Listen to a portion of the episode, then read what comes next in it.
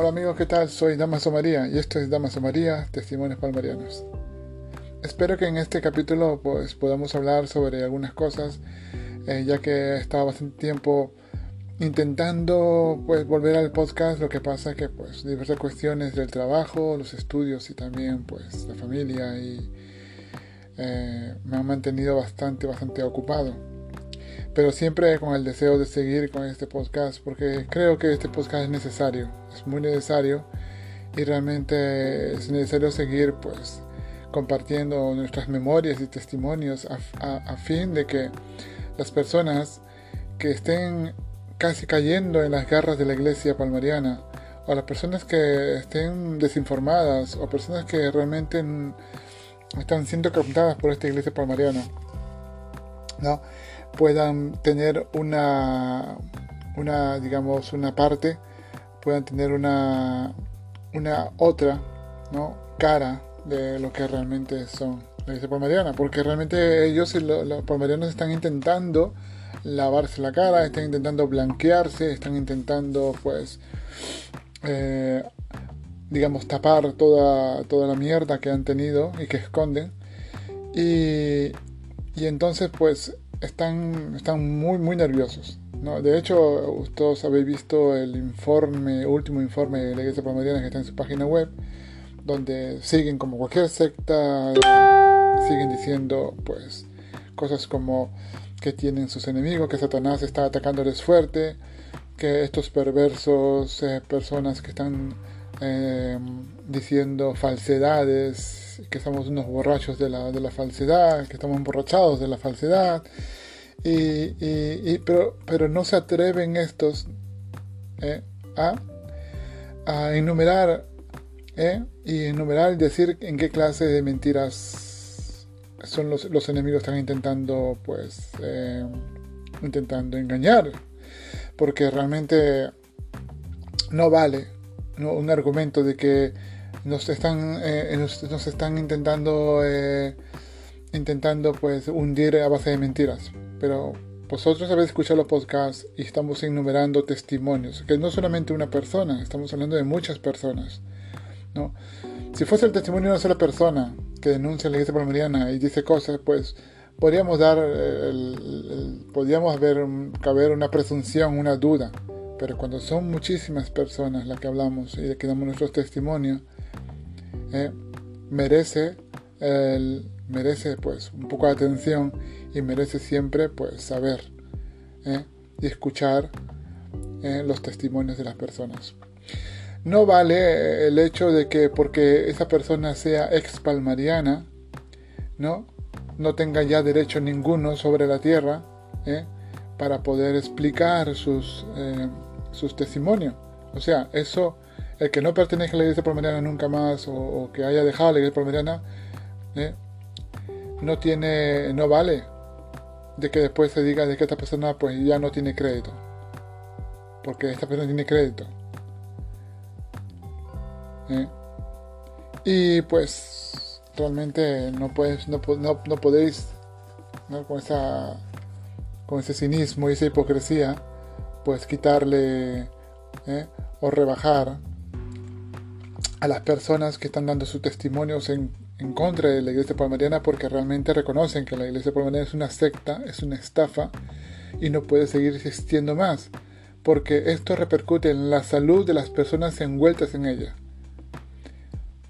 Todas las personas que están en la iglesia palmariana tienen derecho iguales eh, de conocer la verdad, de conocer la, la verdadera historia, el verdadero origen de la iglesia palmariana y lo que esconde no es realmente es, una vergüenza y no es justo que las cuatro personas o cinco personas que están digamos eh, en el digamos que están compartiendo el poder como jerarquía en la iglesia palmariana y que son sabedores de los escándalos de Clemente, que son sabedores de los escándalos y vicios de Manuel Alonso Corral, de Gregorio XVIII, y tantas cosas que sucedieron dentro puedan ahora taparse, puedan ahora hacer decir que no sabían o que no, o, que, o que no se atreven a juzgar. Eh, hemos visto cómo la Iglesia Palmariana, cuando se le han preguntado a algunos de sus superiores eh, acerca de ciertos escándalos y ciertos pecados de sus, de sus superiores, eh, la Iglesia Palmariana dice que ellos no pueden juzgar los pecados ajenos, ¿no? Pero sin embargo, en sus, sin embargo, en, sus, en sus informes, pues sí, pues sin ningún escrúpulo, sin ninguna vergüenza, pues dicen los pecados de Gregorio XVIII, dicen los pecados de la gente que fueron expulsadas, ¿no? Si se atreven a, digamos, a, exponer pecados personales o vicios personales de personas eh, que ya no son miembros de la iglesia palmariana.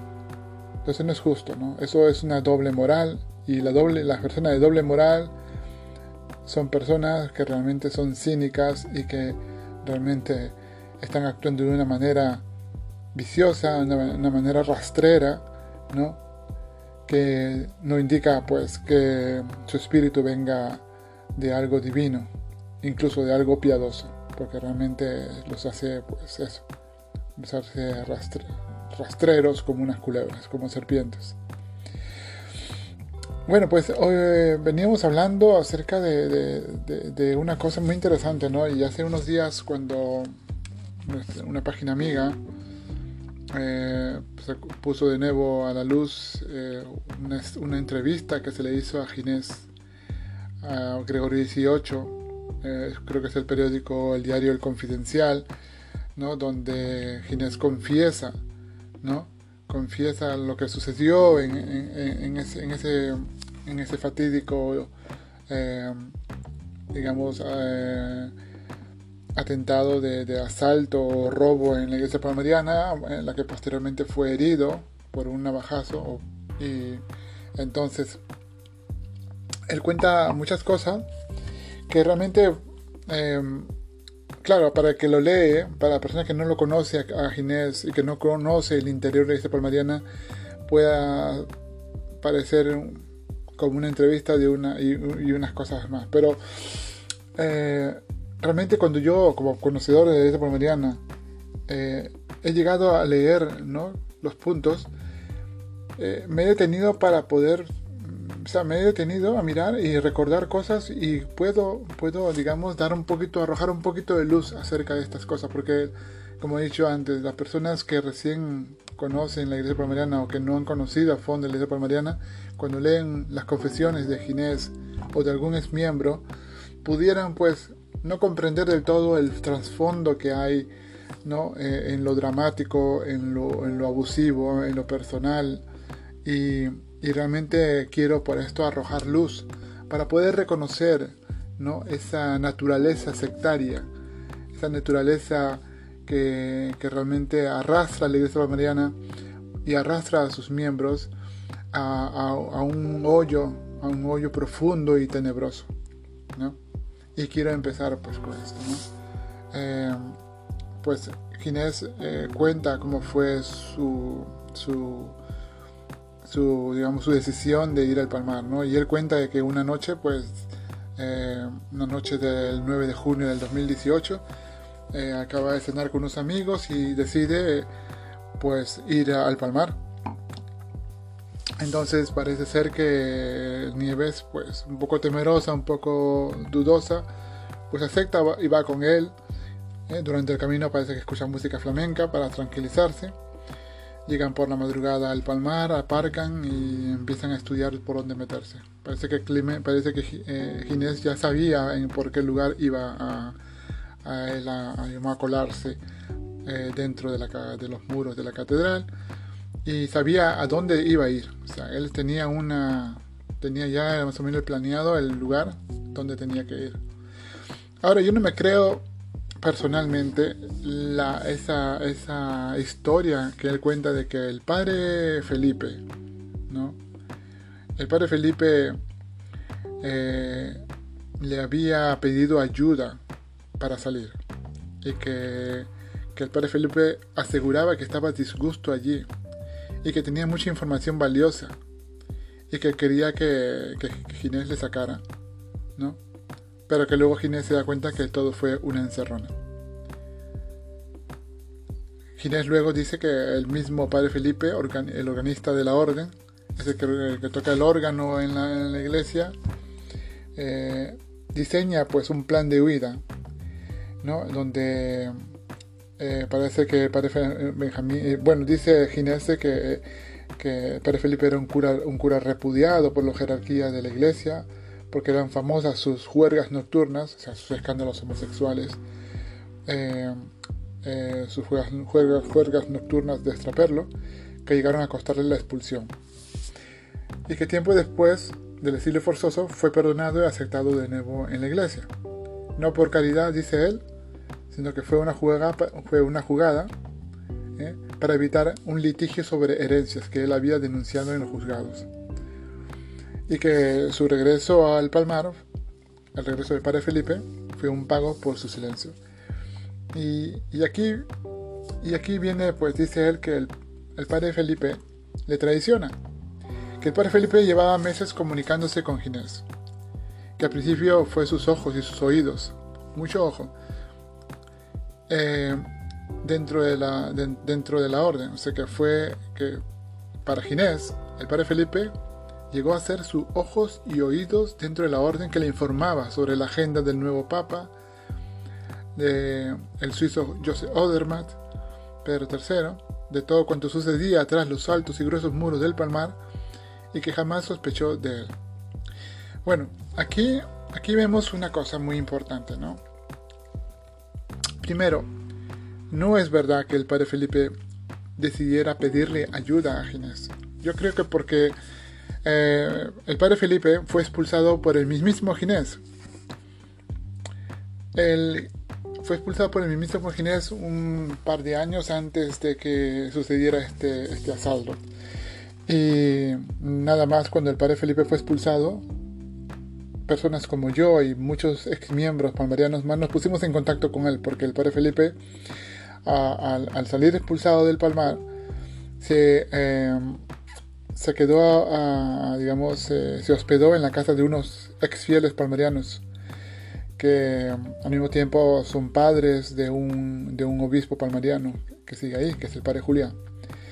Y entonces el padre Felipe cuenta, nos contó, ¿no? Que cómo fue la expulsión de él. Y dice que todo resulta porque Ginés, pues, se había comprado un piano traído de Japón, ¿no? Un piano carísimo, que tenía ordenadores de lujo, móviles de última generación, todo el lujo que él quería lo tenía ahí. Y que como el padre Felipe era el organista, el padre Felipe le daba clases a petición de, Ginés, porque Ginés se le metió en la cabeza el capricho, un capricho que él tenía, a sus 50 años, de querer tocar piano. Entonces quería tocar el órgano y quería tocar el piano, entonces pues el padre Felipe le intentó dar clases, pero como decía padre Felipe, no le entraba por la cabeza a Ginés ciertas, pues, ciertas, ciertas notas y ciertas, eh, ciertas notas musicales en el piano. No se le daba, como decía Padre Felipe.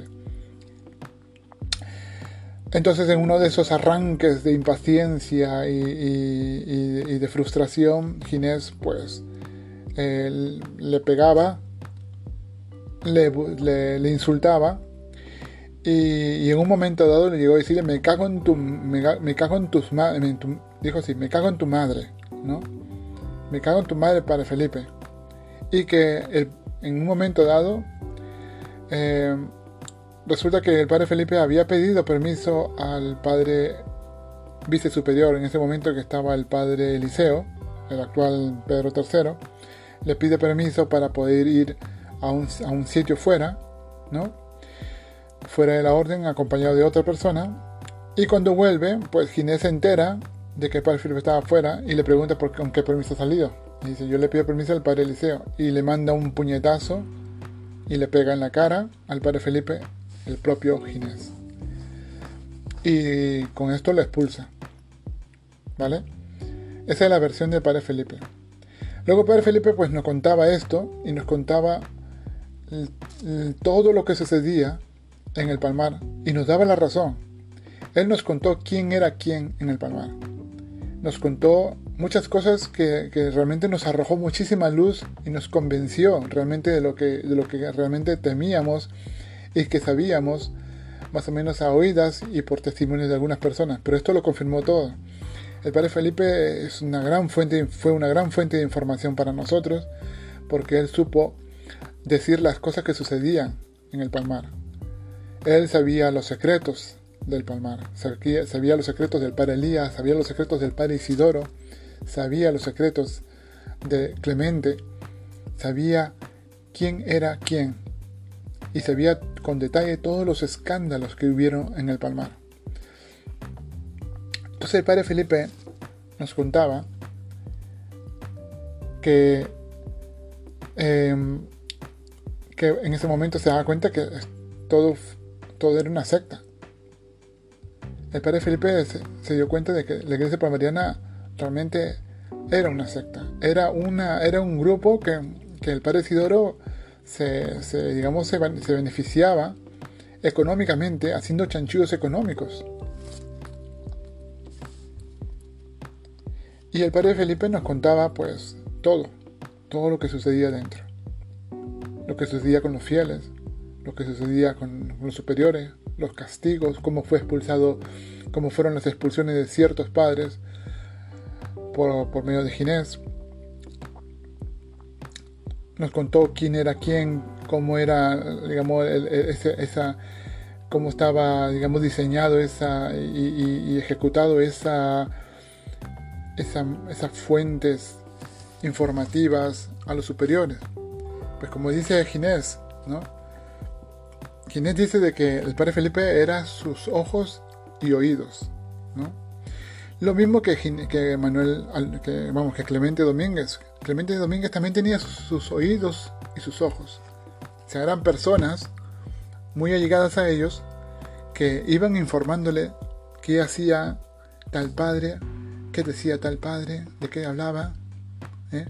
Ellos iban informándole a los superiores todo. O sea, nos tenían controlados. Esto muestra, como dice el, Ginés, demuestra de que los superiores siempre han tenido espías que iban buscando información. Información, iban buscando qué es el pensamiento, qué es la actitud, dónde andan ciertos miembros de la orden. Y, en esto vemos pues que, realmente ahí no hay espíritu, no hay espíritu religioso, no hay un espíritu, es una cárcel. Es una cárcel. La iglesia palmariana es una cárcel, es un gueto. Es un gueto donde juegan con las personas, donde no les dejan libertad de hacer y decir o de expresarse en libertad.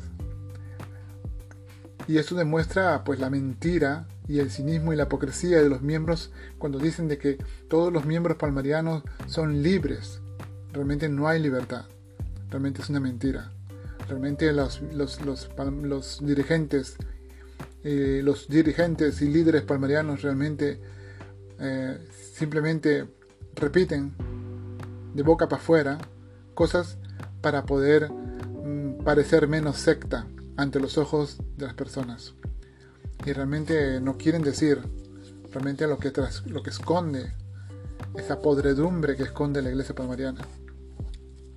Y realmente es, es, lo que realmente nos, nos, nos, asusta y realmente da miedo. Y pedimos a las personas que estén, digamos, en contacto con la iglesia palmariana que tengan mucha precaución y que tengan mucha cautela. Hay mucha fuente de información en Internet, como en las librerías, como en, los, como en las bibliotecas. Y, hay personas, muchísimas personas muy formadas y estudiosas eh, que pueden ayudar, ayudar a comprender realmente de qué se trata, a qué se dedica y qué es el fin principal de la iglesia palmariana. Realmente no es la fe católica, porque su fe, su fe no es católica, su fe es una, es una, es una eh, de diversas doctrinas heréticas y sobre todo 99% inventadas por Clemente Domínguez en sus fantasías, en sus trances y en sus delirios paranoicos, eh, producto pues de sus vicios y de sus borracheras. Vemos pues que esa, esa historia de que el padre Felipe le pidió ayuda no realmente no se sustenta porque sabíamos que el padre Felipe era, el, digamos, le temía a Ginés. ¿Eh? Y el mismo padre Felipe nos reveló de que Ginés era su peor enemigo, realmente. O sea, no él podía confiar en él, no podía confiar en esa persona. Así que esa historia de, Ginés se cae. Y, se cae porque realmente Ginés luego cuenta, contó en otras entrevistas, otra diferente versión. Él dice que él fue para recuperar algo personal. Y él dice de que fue a recuperar algo personal y ya está, no para rescatar a Padre Felipe. Y, de acuerdo a una, una charla con Padre Felipe, Padre Felipe dijo de que él estuvo presente cuando vio a Ginés esconder dinero en la cripta. Maletines llenos de dinero en efectivo. Eso lo contó el Padre Felipe en una, en una charla que tuvimos por teléfono, cuando él estuvo fuera de la iglesia palmariana. Ahora, claro, el padre Felipe luego empezó, y es verdad, una, encontró un abogado que, que con buena voluntad eh, quiso ayudarnos, quiso ayudarle y quiso ayudarnos, porque el padre Felipe nos dijo, bueno, podemos hacer un, un, juicio a la iglesia palmariana todos juntos, eh, para que nos reconozcan nuestros años trabajados, para que nos reconozcan nuestros, nuestras, nuestros derechos, nuestros, nuestros años de labor allí. Y para que, la, para que la iglesia palmariana pues también sea, digamos, en cierta manera, que la, la justicia entre allí dentro y investigue, ¿no? Investigue el estado de salud mental de todos sus miembros, ¿no? Y, y también cómo se maneja interiormente la iglesia palmariana. Em, entonces, ya sabemos pues que esa, historia del padre Felipe pidiendo ayuda para escapar no se sustenta y creemos que es una, es una falsedad. Entonces dicen Ginés que sigue contando pues su historia de lo que sucedió aquella noche o aquella tarde cuando fueron descubiertos en el palmar. Y Ginés dice pues que bueno, ¿qué, pasó con, lo que pasó con, la, con esa mochila donde habían guardadas pues navajas, un martillo, una, una palanqueta y bridas. Y, Ginés pues cuenta y dice, bueno, os lo cuento yo, dice Ginés, ¿no? Eh, porque el gilipollas, el muy gilipollas, acababa de ver la casa de papel, confiesa. Escúchame, escúchame, responde Ginés. Yo no iba encapuchado, y me daba igual que me grabaran las cámaras, reconoce. Lo que el Papa decía se hacía. Esto lo dice Ginés y mira, y, es muy importante, ¿no? Ginés dice de que lo que el Papa dice se hace. ¿Vale?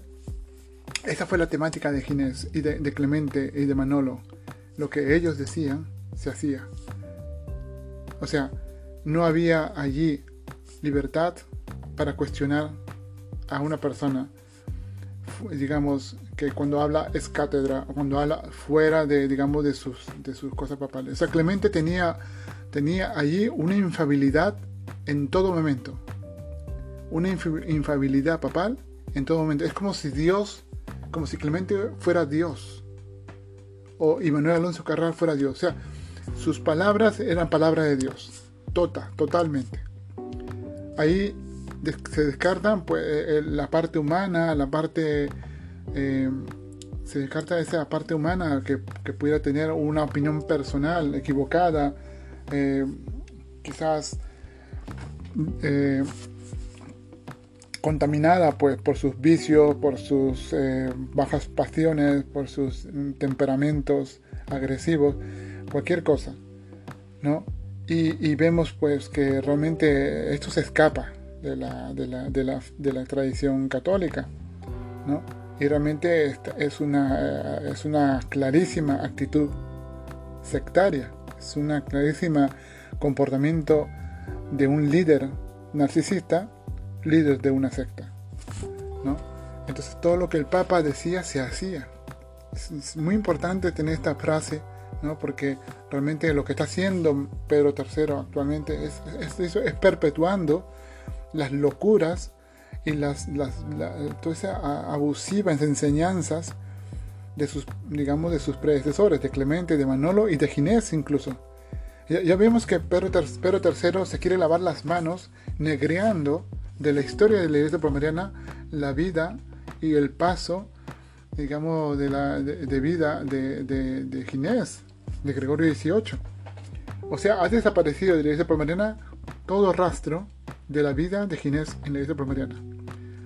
Parece ser que la iglesia palmariana da a entender de que Ginés fue, digamos, un enemigo desde el, día que llegó a la iglesia palmariana. Y que fue un enemigo de la iglesia palmariana en todo momento y hasta aún hoy. O sea, cuando Ginés fue papa, es que lo fue, digamos, dentro del, dentro del, grupo palmariano lo fue legítimamente, ¿no? Y, hizo unos, hizo unas, eh, digamos, hizo unos, unas cartas apostólicas y, dio sermones y fijó normas y fijó, y fijó prohibiciones. Y, durante esa etapa, pues todo el mundo obedecía. Ni siquiera Pedro III, digamos, Eliseo, pudo rechistarle alguna vez.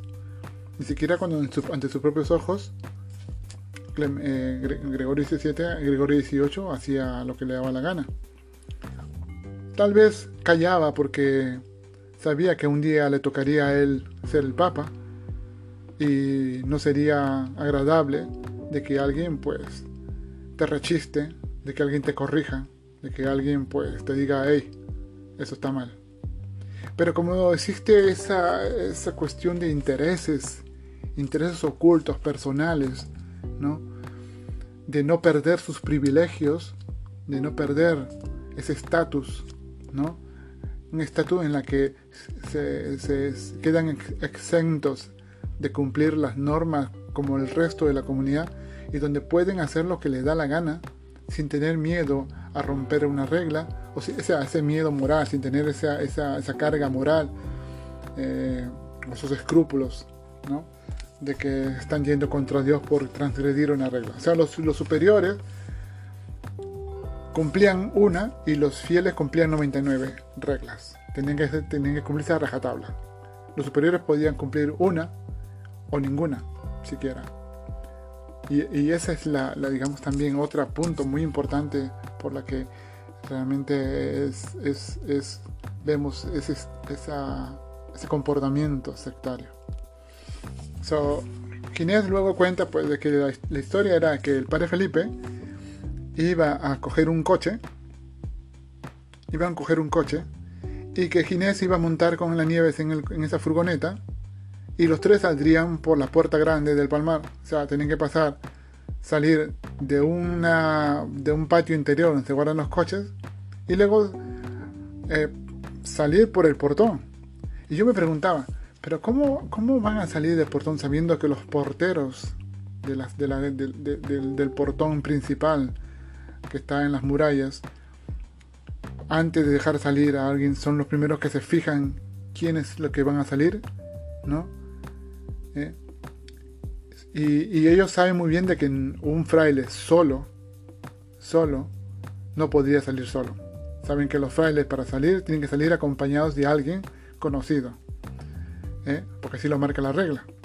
Pero si supongamos que Nieves saldría al lado del padre Felipe, no tiene sentido. No puede un fraile salir con un fiel solo. Si un fiel, un fraile sale conduciendo un coche, tiene que salir con otro fraile. Y digamos que, pues, si Ginés se pone una sotana, los porteros conocían bien, bien, muy bien a, digamos, a, Ginés, a Gregorio XVIII. Se no cabe duda de que los porteros no dejarían salir para nada. Y aunque, pues, y aunque Padre Felipe eh, saliera golpeando o rompiendo el portón, eh, saliendo del palmar, eso constituye un robo. Eso constituye un robo de, una, de un coche, que es propiedad de la iglesia palmariana. Y no creo que el padre Felipe tenga las gallas para hacer tal, digamos, tal espectacular y tan fantasioso pues espectáculo, ¿no? De, salir como si fuese el equipo A rompiendo los portones y, saliendo por la carretera, que es ridículo, realmente ridículo, esto no se sostiene, no se sostiene, ¿no? Robar un coche teniendo a Ginés y a las nieves detrás eh, no, no, no tiene sentido, no tiene sentido. Luego Ginés dice que yo pude haber acabado con la iglesia palmariana, confirma Ginés. Fui tonto, debí haber tenido mucha más sangre fría. Pude haber puesto todo a mi nombre. ¿Quién me iba a rebatir? Nadie. No podía. Yo tenía poderes absolutos, razona uh, Ginés. ¿no? O sea, e-, esa mentalidad de Ginés es la mentalidad que él aprendió de Clemente, que él aprendió de Manuel Alonso Corral. ¿no? Ellos tenían el poder absoluto. Podían hacer lo que le da la gana. eso arroja mucha luz ¿no? de cómo es la mentalidad de Pedro III actualmente. Cómo es este papa, cómo es este, este sujeto que, que está engañando a la gente, ¿no? engañando a la gente, haciéndoles creer una cosa, una cosa eh, que realmente eh, le hincha de soberbia y de vanidad, ¿no? Y realmente lo que está haciendo, pues, es engañando a la gente, haciéndoles creer de que él es algo cuando realmente no es nadie, ¿no? Pero es muy importante, ¿no? Lo que dice. Y dice, pues Ginés sigue diciendo que me arrepiento de no haber deshecho la orden del Palmar. Pude haberlo hecho en apenas dos meses, así de fácil. Se le preguntó a Ginés por qué lo hizo. Dice, porque yo quería salir de ahí, pero fui tonto. No imaginé la maldad de esta gente. Me han acusado de robar joyas, de haberme llevado el BMW, de robar dos millones de euros. De... Pero cuando, cuando han visto ellos dos millones de euros juntos, dice Ginés, por mi mano sí han pasado muchos millones. O sea, esa contradicción que él tiene, ¿no? O sea, él dice que nunca ha visto dos millones, dos millones juntos, pero dice que han pasado muchos millones por sus manos. Imaginaos, estamos hablando de millones, amigos.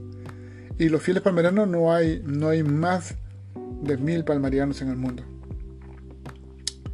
¿Eh? No hay más de mil palmarianos y no todos son ricachones. que algunos eh, son los que, los que realmente dan dinero y aportan dinero, son los, que, esa gente que siguió a Clemente y luego los hijos de estos seguidores de Clemente. Son los que realmente están manteniendo con su trabajo, con su sudor, pagando diezmos a esa iglesia. ¿eh? Y que ese dinero sirve para pues para seguir comiendo, para seguir la vida, para seguir pagando, para, para seguir viviendo la rutina del día a día, sabiendo que no va a pasar nada, pero sin embargo van pues cumpliendo y van digamos realizando ese carácter ese carácter teatral ¿eh? en la que pues ellos realmente se, se sienten algo y realmente en el fondo no se sienten nada, son puros números. Luego, Ginés cuenta una cosa muy, muy curiosa, pero también no sabemos eh, que, si es verdad o si, es simplemente una pura invención, pura fantasía de él. Pero él dice que después de su renuncia, Ginés sufrió el robo de su casa. Curiosamente, los ladrones solo se llevaron un disco duro en el que él guardaba toda la información que había recopilado durante años. El contenido de este archivo, además de comprometer a los actuales jerarcas, era rico en imágenes, algunas de ellas recuperadas después se pueden ver en la serie de Movistar. El padre Felipe iba a darme documentación que me faltaba y que era muy importante para mí, porque me quita responsabilidad de lo que bajo mi gestión hubiera ocurrido. Era una forma de defender con pruebas mis acciones como papa apunta Ginés. Por eso aguardaron con interés bajo los frutales el momento en que, como les indicó el padre Felipe, empezará la misa privada para los religiosos a las cuatro y media. Luego, pues ya Ginés va hablando sobre cómo cuando se escondieron y luego eh, accedieron por una puerta trasera del monasterio y encontraron pues que el padre Felipe les encuentra y el padre Andrés, el padre Jesús y el padre Liberio y le preguntaron, Ginés, ¿qué haces aquí? Eh, aquí dentro y, Ginés responde que él había venido por lo suyo y se la balanzaron. Entonces empieza una batalla campal allí donde pues eh, lo tiraron sobre una mesa y luego pues en el suelo se enganchó con el padre Andrés que por cierto falleció por coronavirus. Eh, entonces empezaron a patearle, diciéndole, gritándole que Satanás te vamos a matar. Y de pronto, pues el padre Liberio, asegura Ginés, fue el quien con una navaja, pues le, da en la costilla y también pues a Nieves también. ¿no? Y que todo el mundo pues cuando vieron la sangre se apartaron y cuando Ginés pedía ayuda y pidió, pidió que, trajeran a una toalla húmeda para taponar la herida, no le quisieron obedecer, pero cuando vieron que, gritó más fuerte, todos le obedecieron. Y luego ella no recuerda nada. Entonces eh, él pensó que se iba a morir. Entonces, eh, entonces como, como, cuenta Ginés y como sucede, vamos, que un navajazo, vamos, hubieron dos navajazos, porque un navajazo fue a Ginés y un navajazo a, Nieves. Y eso también da, arroja luz, ¿no? Acerca de esa, también de esa, de ese poder, digamos, de, de defensa, ¿no? o digamos de, agresividad que tienen los miembros palmarianos, ¿no? Tienen también tienen una pues ese tipo de agresividad en la que pues no, no pueden coger cuchillos y pueden coger martillos y pueden pelear y dar patadas y puntapiés, ¿no? Eh, eh, realmente eso eso es una digamos, en un, entorno, digamos, de misticismo palmariano, ¿no? Si Dios estuviese en el palmar, yo creo que hubiera sido las cosas diferentes. Yo creo que Dios hubiera permitido, ¿no? O la Virgen hubiera permitido que estas cosas sucedan y de esta manera, ¿no? O sea, eh, de estas, de, de estas maneras. Y no, aquí no entramos que Satanás inspiró y que Satanás logró y que Dios permitió para, para poder así sacar un provecho o sacar un provecho y una enseñanza, no. ¿no? Eh, porque las cosas pudieron salir de, muchas maneras. Y sobre todo si es un lugar donde supuestamente eh, la Virgen que es mansa y humilde y, realmente la, Virgen tiene poderes para, eh, supuestamente para poder pacificar las cosas, ¿no? Sin ser agresiva, donde la Virgen si tuviese poder divino ilimitado podría haber pues enternecido el corazón de, de, Ginés y convertirlo de nuevo a la iglesia palmariana, y así como sus demás miembros, eh, en que todo se solucione de manera pacífica y milagrosa. Pero no sucedió ni un milagro en el Palmar de Troya. Ni un milagro como en los tiempos de Ginés que, que Ginés decía ¿no? y comentaba que era muy milagroso en sus tiempos. Parece que los milagros solamente funcionaban con Clemente pero no con, no con III, ni con Pero II, ni con Ginés. Y esto arroja la luz de que, pues, por eso decimos de que Ginés, que, Clemente fue un artista de la mentira, un artista de la estafa, que se inventó todas sus, historias y que nos hizo creer, pues, todo, todo acerca de que Clemente él, era grandioso en sí mismo, ¿no? impecable, magnísimo y grande. Y eso, y eso que se ha perdurado, porque lo vimos en la iglesia por que lo tienen a Clemente como magno, santísimo, ¿no? En la gloria de los altares. Cuando realmente ese hombre era un pervertido, era un depredador sexual, era un glotón, un borracho, era un mal hablado, un grosero, y era un engañador y hereje porque todo lo que ha salido de su boca, de sus enseñanzas, son simplemente basura, basura herética, ¿eh?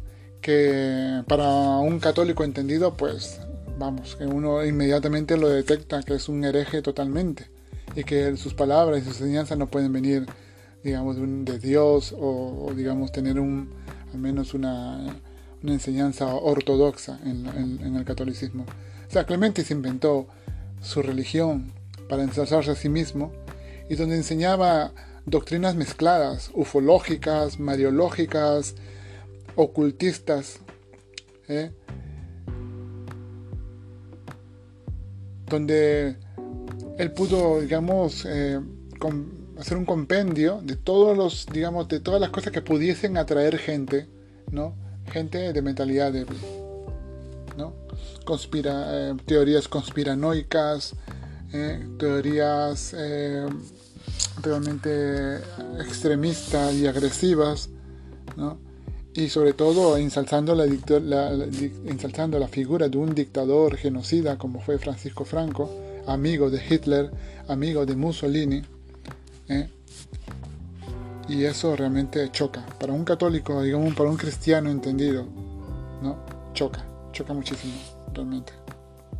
El tener, el, tener que saber que, que, que Clemente anuncia que porque la Virgen cree o la, Virgen anuncia de que eh, Clemente Francisco Franco fue un gran, un gran santo y un hombre de Dios y un defensor de España, realmente eso dice muchísimo de esa mentalidad sectaria, esa mentalidad pues eh, de, de, apoyo a una dictadura, de apoyo a un régimen de terror, eh, a un régimen, digamos, totalmente pues diabólico. ¿eh?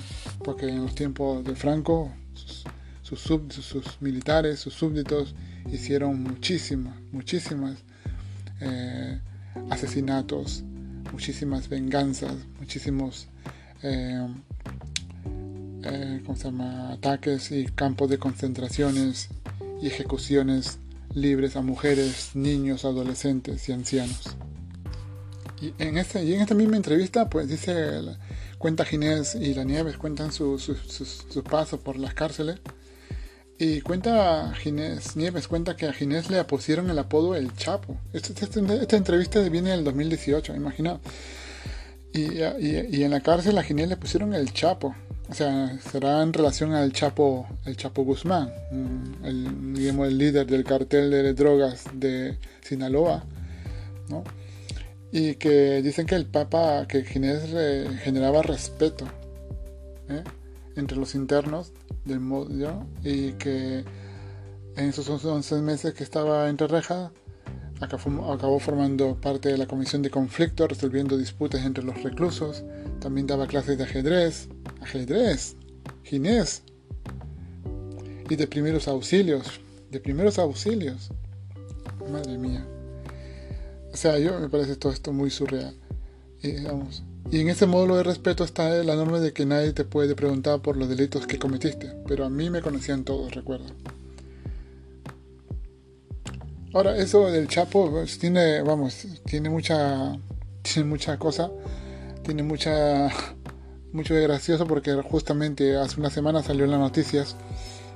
Eh, en Granada, pues hubo un vuelco de marihuana, un vuelco de marihuana, más o menos para el que no entienda, resulta que al parecer eh, dentro de la casa de Ginés, en su patio trasero, en un pequeño digamos, cobertizo, una pequeña habitación, eh, fueron, fueron robados unas sacas de marihuana, ¿eh?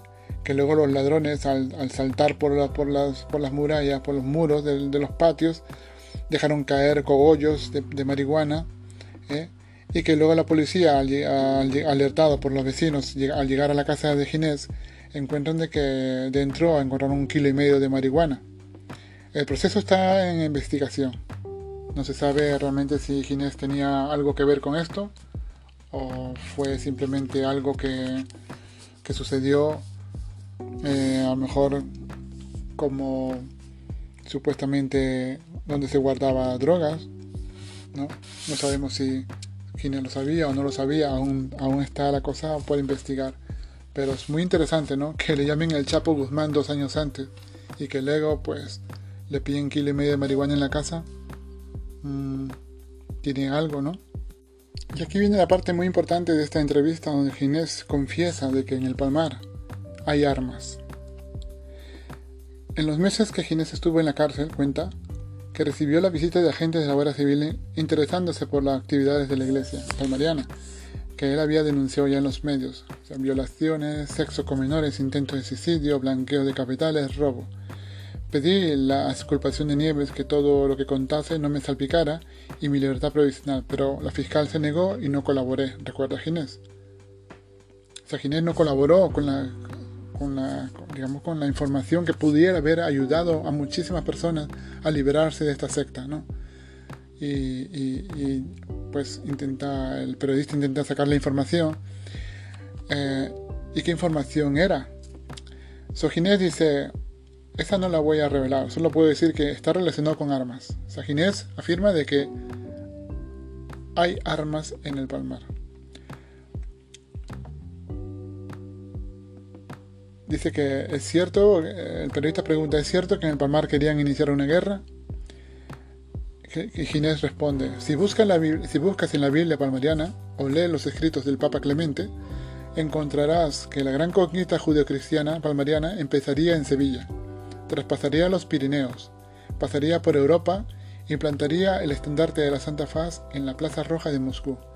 Eso está todo en la doctrina palmariana. Sí, parte de toda esa historia y más, todavía más, mucho más brutal y mucho más, eh, digamos, brutal y, horrenda, lo cuenta en la, en la, doctrina palmariana. Estamos hablando de que eh, va a haber un ejército palmariano real, no espiritual, no es simbólico, es real. Un ejército que resucitará con el último Papa, Gregorio XVII, y que y conquistaría eh, las tierras del mundo a la fe palmariana. Están hablando de, que será sangrienta, una batalla sangrienta con, con, espadas y flechas y todo esto, ¿no? O sea, todo el que, que, no se someta a la iglesia palmariana será liquidado. Eso lo dice en la doctrina palmariana. ¿Vale? Y eso en esa parte no le quito, digamos, no le quito la razón a, a Ginés. Dice el periodista, ¿y si daban pasos para conseguirlo? No quiero hablar de ese tema, dice Ginés. Solo puedo decir que en el Palmar habían armas, y muchas, armas, y muchas. Que en el mercado negro se podía conseguir lo que, lo que el Papa quisiese. Y esto revela otra cosa muy importante, ¿no? Lo que en el mercado negro se podía conseguir lo que el Papa quisiese. Y eso es lo que, lo que Ginés aprendió de otros papas. O sea, todo esto del mercado negro y estas compras y ventas ilegales o estas compraventas lo revela. Es lo que Ginés está hablando, es lo que él aprendió de los, los principales líderes de la iglesia palmariana. Ellos comercializaban en el mercado negro, trapicheando chanchullos económicos, financieros, con personas poderosas y pudientes, con personas que, que también se beneficiaron de la iglesia palmariana económicamente, personas que no eran palmarianas, pero que tenían capital y que se beneficiaron ¿no? de haciendo negocios escondidos con Clemente, con Manolo y con Ginés. Y ahora supongo que este Papa Pedro III no podrá esconder nada, no podrá decir que no podrá decir o negar que esto sucedió ante sus ojos realmente y él tendría que si es realmente es, eh, es una persona muy comprometida con la verdad, debe tener cara y decir la verdad, y decir lo que sucedió, ¿eh? hacer autocrítica de la gestión de la iglesia palmariana desde el principio, desde lo que él conoce el Palmar. Ginés habla de que se estaba, formando un, se estaba armando un ejército. Eh, tuve que parar los pies a fieles de Alemania y de Suiza que solo puedo decir que en el Palmar habían armas y muchas, y muchas armas, y muchas. En el mercado negro se podía conseguir lo que el Papa quisiese. El periodista pregunta, ¿todavía se quedan? ¿Todavía quedan armas? Y Ginés responde, y sé en, en el lugar en el que se guardan. O sea, yo he escuchado, he escuchado de que muchas cosas en el Palmar se enterraron. Se vinieron excavadoras y se enterraron en los, en los, en los terrenos del Palmar. Coches, se han enterrado coches en el Palmar, se han enterrado cosas, se han quemado cosas. Eh, de hecho, cuando nos expulsaron en el año 2000, nos contó el padre Felipe y otros mm, espalmarianos más, nos contaron de que todas nuestras pertenencias, nuestras camas, los muebles, la ropa, las pertenencias, todo, todo fue incinerado, fue quemado, fue desaparecido. Imaginaos. Ginés sabe en qué lugar podrían haberse escondido o enterrado armas. Y eso es muy importante. porque esto realmente revela de que revela de que, que algo, algo negro los nuevos líderes palmarianos intentan esconder, intentan tapar, intentan, intentan esconder la, la luz de la, de la verdad. Y realmente sabemos que poco a poco se sabrá todo. ¿eh?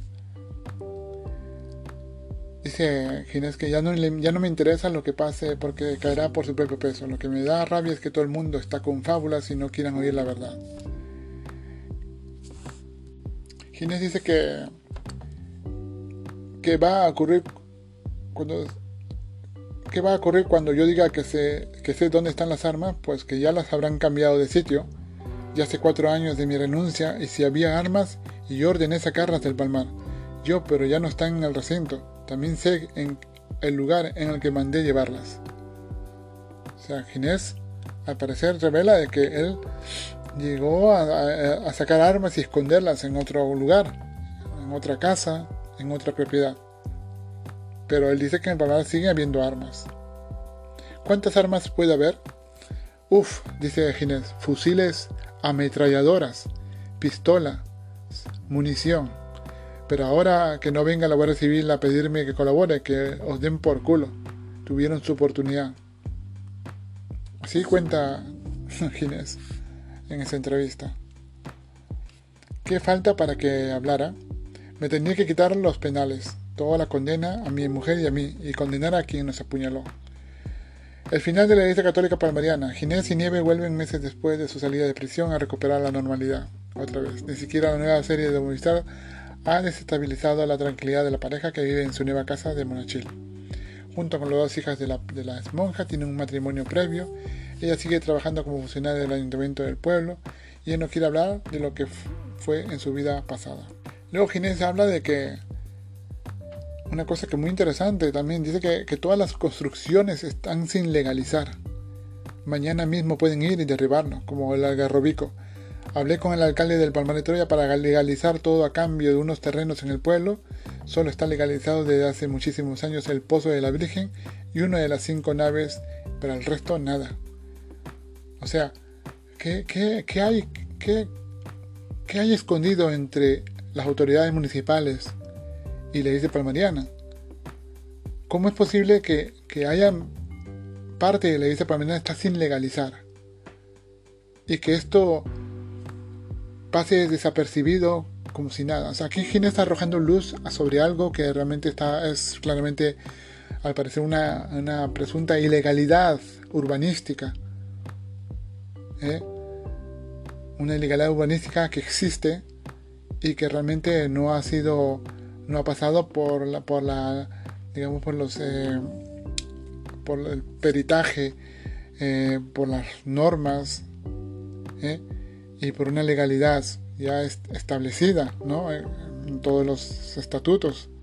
Y es siempre la pregunta y esa es siempre la, la incógnita que esconde la Iglesia Palmariana. Amigos, ilegalidad, armas, munición, ametralladoras. Lo que el Papa diga se hace.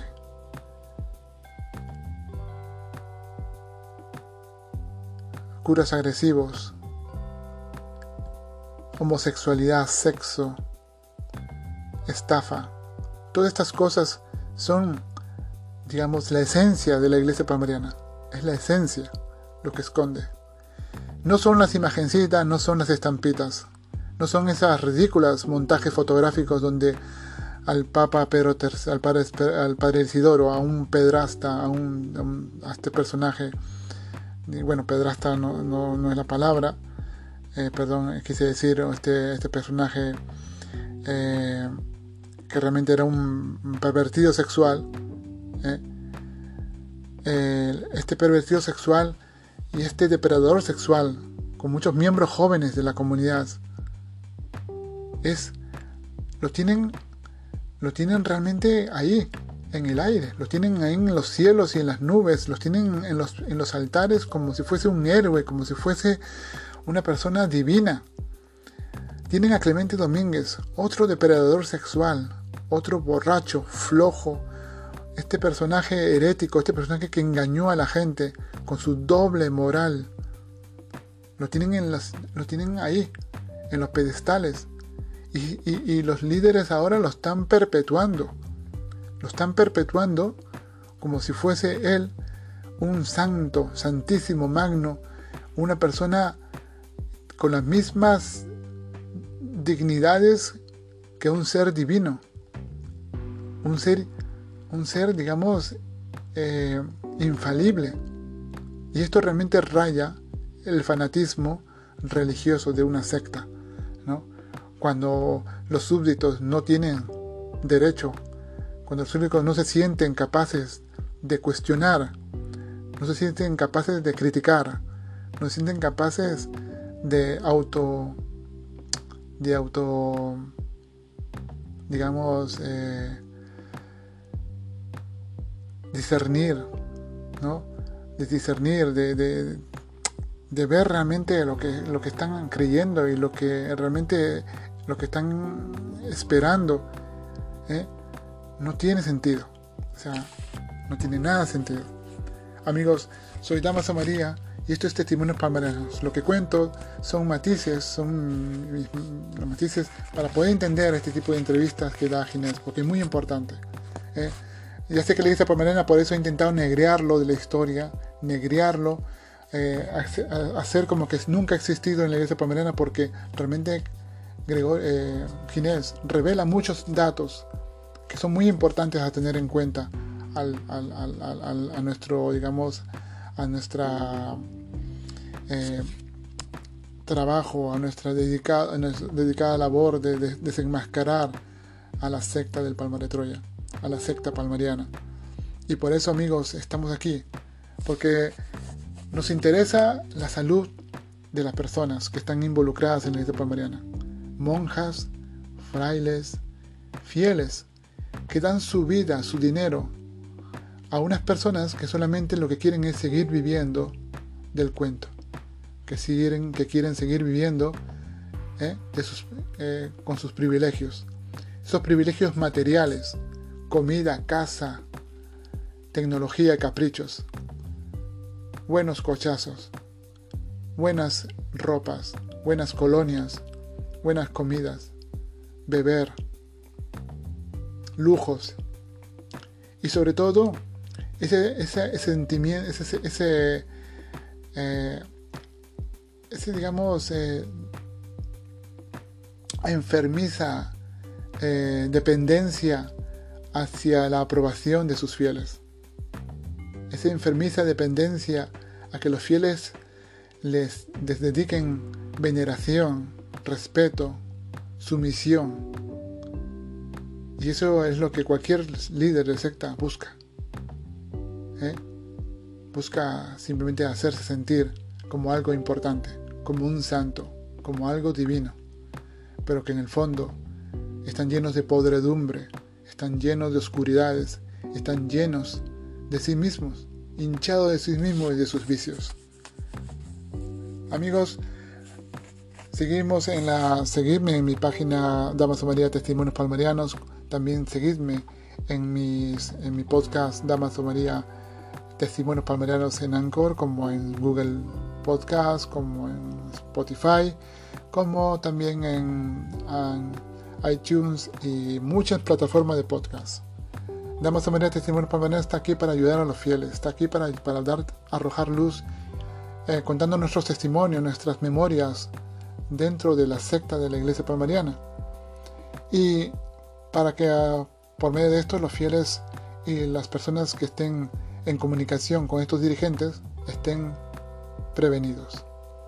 Prevenir es bueno. Y estudiar, cuestionar y preguntar a la iglesia palmarina acerca de todo. Que no os dejen que, eh, que no os dejen eh, no os manipular. Hacer preguntas, todas las que queráis, y, y que os respondan con todo, con toda libertad. Y que os den libertad para poder buscar información por medio de cualquier fuente que conozcáis. Ya sea internet, aunque no les guste a los dirigentes, no importa, hay que buscar información. Bibliotecas, librerías, y personas con experiencia y formación.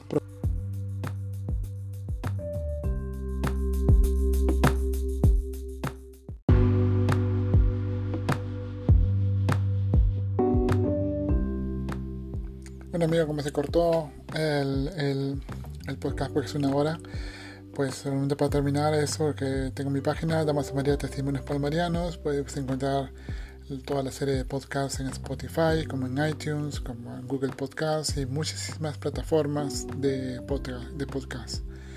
Todo lo que hemos contado en este, en este podcast de hoy está basado en, las, en la entrevista que se le hizo a Ginés, en la que comenta pues muchas, muchas circunstancias, muchas cosas que en algunas son exageraciones, pero en muchas otras realmente arroja luz realmente arroja cosas muy ciertas ¿eh? y que los dirigentes palmeranos esconden, que los dirigentes palmeranos quieren que nadie sepa. Em, por eso vamos amigos poco a poco desgranando toda esta historia y seguimos adelante.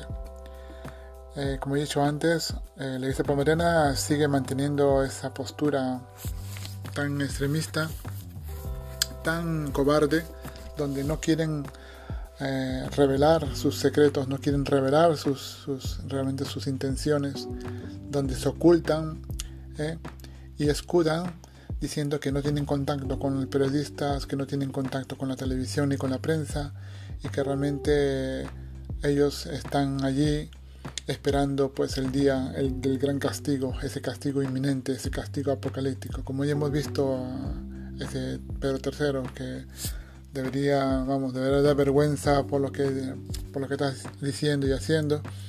¿eh? donde habla de que el apocalipsis, en la última parte del apocalipsis ya se queda, queda muy poco. Queda muy poco para qué.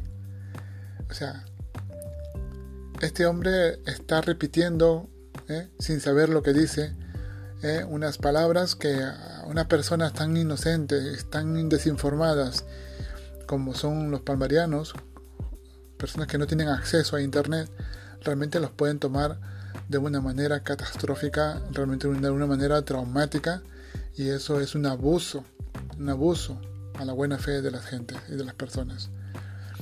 Mm. Yo entiendo que si el Papa eh, o los dirigentes palmerianos, los que están arriba, son superiores y tienen acceso a Internet y saben de lo que estamos hablando y no pueden negar que lo que estamos diciendo es verdad, pero que ellos quieren seguir ¿eh?